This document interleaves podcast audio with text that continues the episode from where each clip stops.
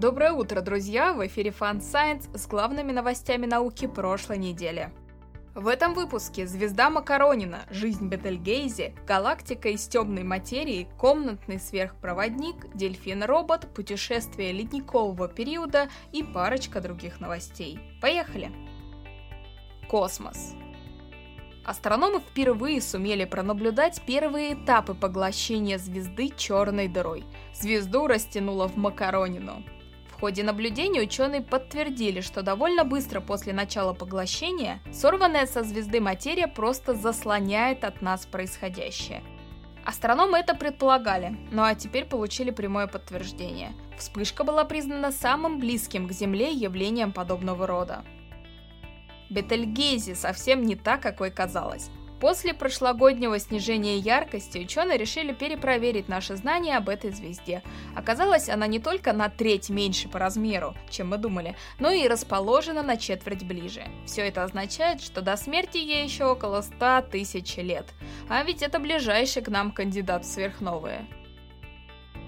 Астрономы разгадали тайну галактики, которая по нашим прошлым подсчетам почти полностью состояла из темной материи. Оказалось, что в первом исследовании просто неверно было подсчитано количество шаровых звездных скоплений, которые гравитационно связаны с той галактикой.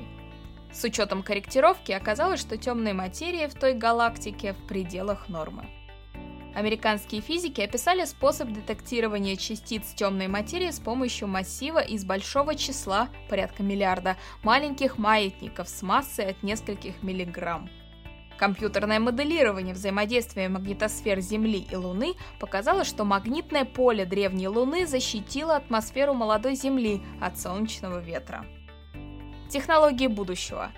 Разработан первый сверхпроводник, работающий при комнатной температуре – при 15 градусах Цельсия и ниже. Правда, ему требуется огромное давление. Любопытно, что создателям не удалось полноценно объяснить, почему появляется сверхпроводимость при такой относительно высокой температуре.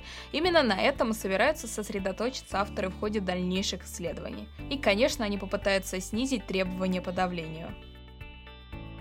Самая быстрая ультрафиолетовая камера видит летящие фотоны. Камера под названием UV-CAP была создана учеными из Национального института исследований Канады.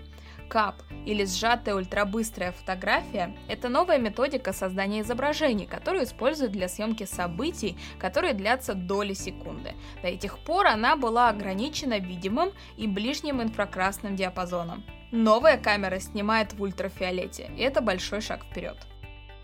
Инженеры американской компании Edge Innovations разработали очень реалистичного дельфин-робота.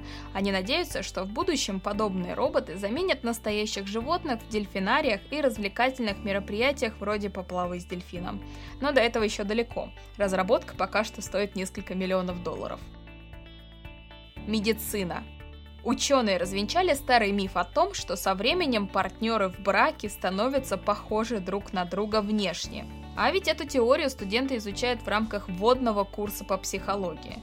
Зато исследование подтвердило, что люди имеют тенденцию выбирать себе в партнеры схожих людей, так что стоит внести сходство лиц в список тех черт, среди которых интересы, характер, интеллект, ценности, взгляды, которые схожи с самого начала, но не меняются со временем.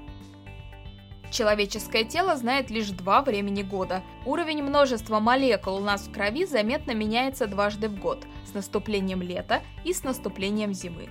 В эксперименте сотрудников Стэнфордского университета участвовали 105 человек в возрасте от 25 до 75 лет. На самом деле, такие двухтактные изменения в биохимии крови могут быть связаны с тем, что в исследовании участвовали только жители Калифорнии, а там различия между временами года достаточно сглажены. Но авторы отмечают, что молекулярные перестройки не соответствовали напрямую погодным изменениям. Поверим.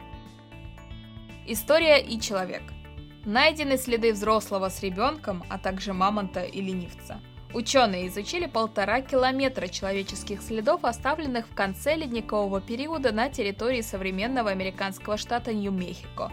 Следы были оставлены женщиной или молодым мужчиной, которые несли ребенка примерно двух лет.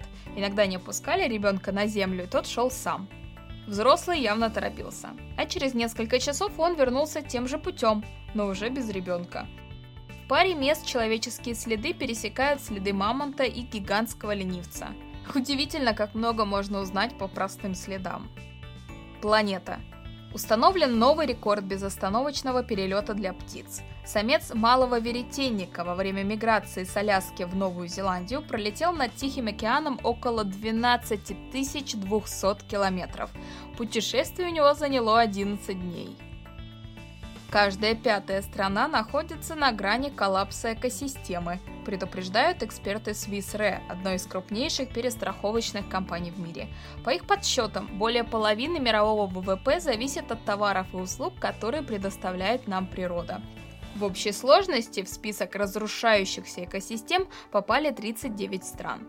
В индексе учитываются целостность среды обитания, уровень опыления, качество воздуха и состояние климата, доступность пресной воды и ее качество, плодородность почвы, контроль коррозии почвы, защита береговых линий, состояние систем снабжения продовольствием и лесоматериалами.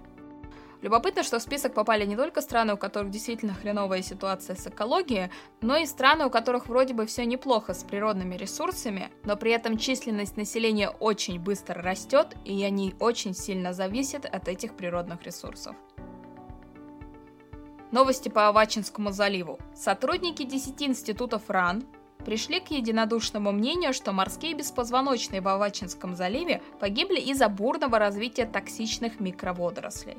Ученые единодушны во мнении, что случившееся нельзя назвать экологической катастрофой, так как наблюдавшиеся негативные явления обратимы. Заведующий лабораторией экологии и эволюционной биологии водных организмов Дальневосточного федерального университета Кирилл Андреевич Винников подчеркнул, что во время облетов всего юго-восточного побережья Камчатки они получили первые свидетельства, что система возвращается в исходное состояние.